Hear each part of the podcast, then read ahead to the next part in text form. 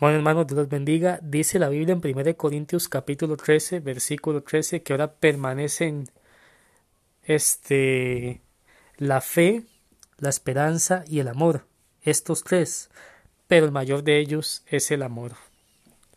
Hay tres cosas que permanecen para siempre y en este pequeño audio quisiera yo hablar de cada una de ellas. Permanecen la fe, ¿verdad? Esa fe que me hace creer a mí que algo diferente puede pasar en mi vida, que cuando yo a lo largo de mi vida he tomado malas decisiones, he echado a perder mi vida, he hecho cosas que no están bien, cuando yo a lo largo de mi vida he sido un completo fracaso, siempre hay algo que me hace creer que mi vida puede cambiar. He pasado por situaciones horribles, he estado en los más profundos abismos, pero la fe me hace creer a mí que un día puedo ver la luz. Precisamente esa fe de que algo puede venir del cielo, y tal vez cuando uno no conoce al Señor y, y está dentro de uno esa esperanza, eh, bueno, esa, esa fe de que algo puede pasar, de que algo puede cambiar, que algo tiene que cambiar en mi vida. A veces las personas que no tienen a Cristo no saben de dónde va a venir eso, pero tienen esa esperanza, tienen esa expectativa de que eso va a llegar, de que algo va a pasar. Eso precisamente es la fe. Dice la Biblia en Hebreos 11.1 que la fe es la certeza de lo que se espera, la convicción de lo que no se ve. Yo no sé cómo va a pasar, pero sé que algo en mi vida tiene que pasar.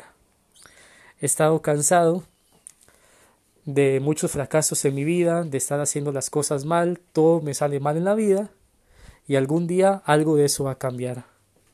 Y no es que mi vida va a ser color de rosas, pero algún día la senda torcida que yo he estado transitando se va a enderezar. Y es precisamente esa fe la que me trae al único que puede enderezar la senda que estaba torcida. Después de eso hay un sentimiento muy lindo, muy positivo, que se llama esperanza. La esperanza es eso, que le da una paz a mi corazón, porque me, me auguran buenos tiempos, buenos tiempos espiritualmente hablando, ¿verdad? No me refiero, como le digo, a la prosperidad ni nada de eso. Aunque si bien es cierto Dios nos puede prosperar, ¿por qué no, verdad? No me refiero a eso, sino buenos tiempos de que algo va a pasar, de que algo va a cambiar, de que algo diferente viene a mi vida, de que Dios va a hacer algo en mí, de que Dios me va a llevar por la senda correcta, de que aunque ande en valles de sombra y de muerte, no temeré mal alguno, porque Él estará conmigo, y que el bien y la misericordia me seguirán todos los días de mi vida, y en la casa de Jehová moraré por largos días. Es esa esperanza, esa esperanza que me acompaña toda mi vida, y que incluso me acompaña hasta en el momento de mi muerte. Eso se llama esperanza. Esa expectativa linda. Ese sentimiento que cuesta mucho escribirlo con palabras, pero cuando lo sentimos, no nos cambiamos por nadie porque sabemos que algo va a pasar diferente en nuestras vidas. Si por algún motivo no tenemos a Cristo, sabemos que algo va a cambiar, algo va a pasar, porque estamos buscando algo que cambie nuestras vidas. Pero si ya lo tenemos, sabemos que toda prueba, por más dura que sea, toda tribulación por la que estamos pasando, produce en nosotros un mayor peso de gloria. Es una esperanza bienaventurada, es algo lindo, que algún día, incluso hay momentos en la vida en los que tenemos esperanza y vemos cosas pasar lindas de parte de Dios, pero puede ser que tal vez no pasen cosas en esta vida, pero las vamos a ver después de esta vida.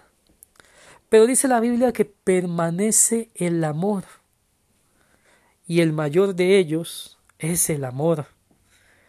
¿Por qué el amor es tan superior a los demás? ¿Qué es lo que tiene el amor? El, apóstol Pablo decía que si yo hablase lenguas humanas y angelicales, pero no tengo amor, vengo a ser como un metal que resuena o címbalo que retiñe. Que si yo tuviera todos los dones, profecía y ciencia, y moviera y traspasase los montes, y entregara mi cuerpo para ser quemado y le diera de comer a los pobres, y no tengo amor, de nada me sirve. Eso no me sirve de nada si no tengo amor. Dice que el amor es, sufrido, tiene paciencia, es benigno, representa el segundo lado de la actitud divina hacia el género humano.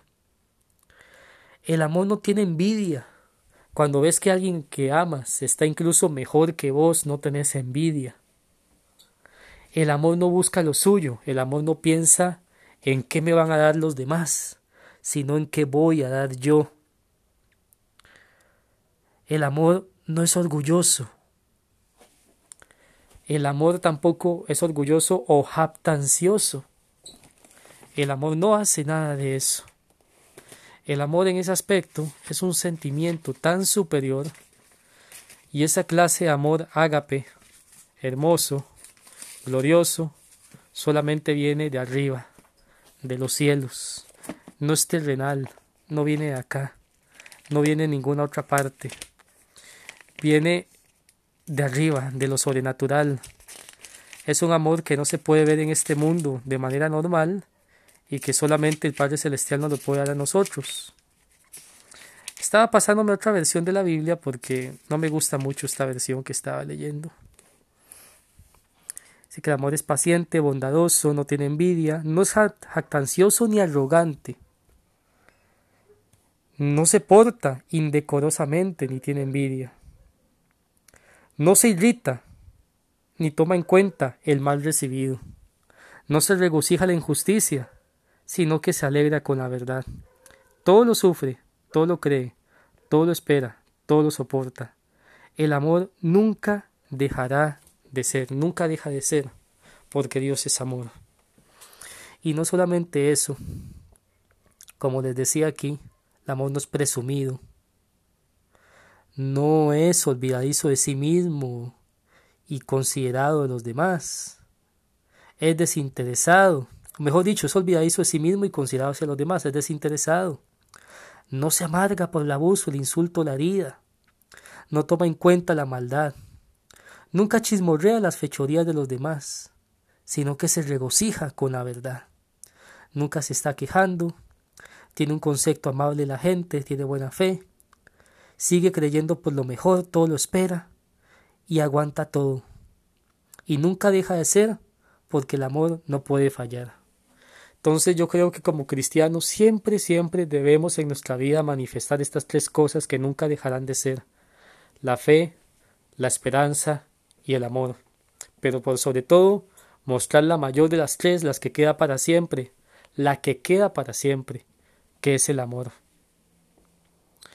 Dios les bendiga, quería compartir este mensaje de, de esperanza, mensaje que también toca mucho mi corazón cada vez que lo veo, me hace dejar de poner mi mirada en estas cosas terrenales que pasan y fijarla en las cosas que nunca dejan de ser. Dios les bendiga.